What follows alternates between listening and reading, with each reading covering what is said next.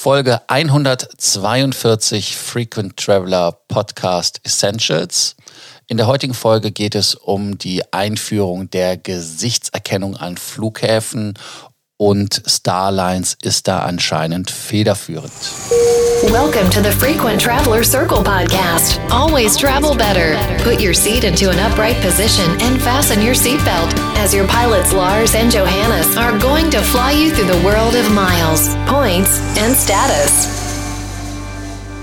Gesichtserkennung ist ja nichts Neues. Das kennen wir ja von verschiedenen Testläufen. Es gab ja am Berliner Ostbahnhof diesen berühmt-berüchtigten Streifen, der ja durch die äh, Aufkleber am Boden sehr stark markiert war, dass dort Gesichtserkennung ausprobiert wird. Das Ergebnis war ja etwas ernüchternd. Man hat ja nicht die Verbrecher gefunden, sondern es gab da, glaube ich, 90 Prozent Fehlalarm. Jetzt wollen aber die Flughäfen und hier besonders die Starlines diese Technologie benutzen, um ja, um Check-in und andere Dinge zu beschleunigen. Johannes, äh, wie stellt sich Starlines das vor? Ja, Starlines hat sich da ein ziemlich ambitioniertes Ziel gemacht äh, oder gesetzt. Man möchte es äh, zukünftig anbieten, den Mitgliedern von, von einem äh, Main-Programm der Star Alliance, also zum Beispiel Lufthansa Miles and More, dann bei Check-in und Boarding seine Dokumente nicht vorzeigen zu müssen, sondern einfach in die Kamera zu schauen. Äh, damit könnte man sich natürlich bei Check-in Gepäckaufgabe, ähm, das ging natürlich auch dann für den Lounge-Zugang und letzten Endes das Boarding wirklich viel Zeit sparen, beziehungsweise ich finde es selber immer nervig, äh, wenn, man, wenn man mit Reisepass reist, den man dann ja nicht in der Hosentasche hat, den immer rauszuholen, äh, wenn man den vorzeigen muss und so weiter und so fort. Also das ist schon eine interessante Sache. Ähm, die Idee ist, man muss sich einmal dafür registrieren. Ich vermute, das läuft dann ähnlich ab wie in den USA, wo es ja TSA Pre-Check oder sowas gibt, dass da einmal die Daten wirklich erfasst werden und dann könnte man das im Anschluss einfach benutzen.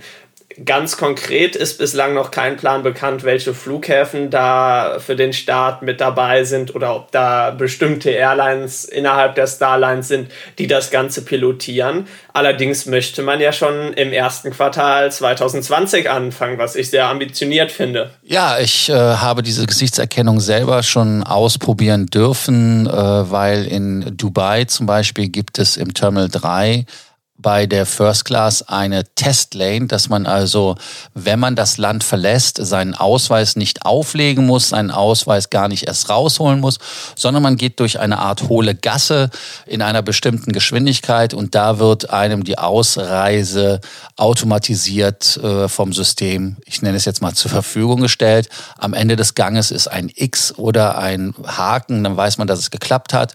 Wenn es nicht geklappt hat, dann musste man zum Officer und der Officer hat da dann das Ganze trotzdem wieder manuell gemacht. Ähm, Im Prinzip, wie ist es gelaufen? Äh, ich fand es spannend. Ich glaube, ich habe es vier oder fünfmal benutzt. Äh, es hat geklappt äh, zweimal, dreimal hat es nicht geklappt. Äh, ja, warum hat es nicht geklappt? Einmal bin ich zu schnell gegangen, dann muss ich wieder durchgehen, dann hat es geklappt. Oder aber ähm, das System hat sich verheddert mit dem Visum selber drin und dann musste es wieder manuell gemacht werden. Im Prinzip ist es eine Vereinfachung, aber die Systeme sind meiner Meinung nach noch nicht so, dass wenn man es im Laufen oder im Gehen macht, dass man da dann im Prinzip äh, Zeit spart, weil am Ende des Tages dauerte es ja wieder länger, weil man dann doch wieder den Ausweis rauskramen musste und das Ganze manuell machen musste. Das einzige, der einzige Vorteil war, dass an diesem Ding keine Schlange war, weil die Leute zu ja, äh, schreckhaft waren, das zu tun, beziehungsweise nicht verstanden haben, wie das Gerät funktioniert. Äh, auf der anderen Seite, wenn man das ja heutzutage kennt, diese Facial Recognition, zum Beispiel vom iPhone, da gab es ja gerade in Vegas die Black Hat Convention, die ja mit einem Trick äh, äh, gezeigt haben, dass man das auch überlisten kann. Ähm, ich weiß jetzt nur nicht, inwieweit ein äh, Apple Face äh, Recognition oder Face ID, wie es ja heißt, äh, vergleichbar ist mit einem biometrisch zertifizierten Systemen von der Regierung. Ob das nicht etwas aufwendiger ist, ich kann es nicht sagen. Äh, aber insofern, es gibt da Möglichkeiten, das in einer Art und Weise zu, ja, das System, ich nenne es jetzt mal, zu betuppen. Äh, wir werden sehen, wie es ist. Also im Prinzip, wenn es eine Erleichterung ist, halte ich da sehr viel von, wenn man dann überlegt, dass es äh, eine Zeit spart. Was ich wesentlich spannender finden würde, wäre zum Beispiel, dass das Gerät beim Preboarding ganz knallhart sagt, nö, kommst nicht rein, weil du bist noch nicht dran. Also das wäre mal eine Geschichte, die das System vielleicht vereinfacht und verbessert weil ähm, wenn man sich diese Boardings anschaut, äh, das geht ja doch wie Kraut und Rüben. Bei der Lot zum Beispiel, ob du Gold bist oder nicht, du gehst einfach durch, die Leute rennen durch. Das ist äh, nicht optimal. Vielleicht ist so ein System wesentlich unbestechlicher als das System, was heute ist, wo Menschen dran sind. Johannes, wie ist so dein Fazit zu der Thematik? Ja, ich finde die ganze, ganze Geschichte auf jeden Fall super spannend. Man sieht ja, dass immer mehr mit Bilderfassung gemacht wird. In Frankfurt testet die Lufthansa das derzeit ja auch für die Erfassung von Handgepäck an einem Gate, also um zu sehen, ob Leute mit zu viel Handgepäck unterwegs sind oder Handgepäck, was die Maße überschreitet. Ähm, da finde ich sowas natürlich nochmal deutlich Nutzen stiften da für die Passagiere. Genial, das wäre dann vielleicht so der kleine Zusatzwunsch, wäre es, wenn man das eben nicht nur in den Machtbereichen der Airline implementieren kann, sondern wenn man tatsächlich das dann auch ähm, ja, auf, auf Seite der Behörden implementiert, also dass man auch durch, durch die Passkontrolle und so weiter damit gehen könnte, weil je nachdem, ähm, wann ein Flug ankommt und je nachdem, ob die elektronischen äh, ja, Einreise äh, Schalter da geöffnet sind oder ob wirklich alle Leute zu, zu den äh, Beamten gehen müssen. Das sind ja immer Sachen, die auch viel Zeit kosten können. Und ansonsten ein wirklich wichtiges Thema würde ich da noch beim Datenschutz sehen. Also wir hatten ja in den, in den vergangenen Jahren äh, sowohl bei Airlines als auch äh, in der Hotelbranche einige wirklich große Datenskandale und da ging es ja im Zweifelsfall immer, immer nur um ja, Nutzerprofile, teilweise auch Kreditkartendaten, wo es dann natürlich schon wirklich problematisch wird.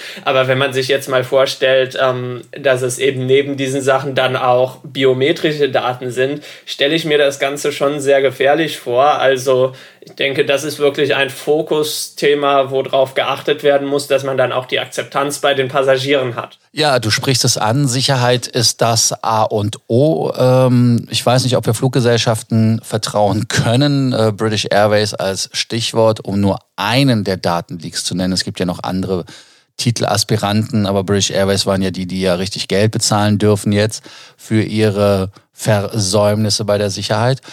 Ansonsten ähm, schauen wir mal, wie es wird. Äh, ich sagte ja schon, wenn es eine Erleichterung ist und wenn es äh, für mehr Klarheit sorgt und schneller die Prozesse macht, das ist super. Vielleicht kriegen wir es auch hin, dass wir ein Trusted Traveler Programm kriegen wie in den USA, dass man nicht das ganze Gerödel rausholen muss und dass man da dann wesentlich schneller durchkommt. Ansonsten, wie immer an dieser Stelle bei Sorgen, Ängsten oder Nöten, schreibt uns, schickt uns eure Nachrichten und wir gehen gerne drauf ein. Für die, die es, die es uns abonniert haben, danke ich. Die, die uns noch nicht abonniert haben, natürlich nicht vergessen, uns zu abonnieren. Und wir freuen uns, wenn ihr bei der nächsten Folge morgen wieder dabei seid. Bis dann. Ciao. Thank you for listening to our podcast, Frequent Traveler Circle. Always travel better. Frequent Traveler Circle offers world class travel consulting to help you get the most out of your travel. Find out more about our membership options at www.ftcircle.com.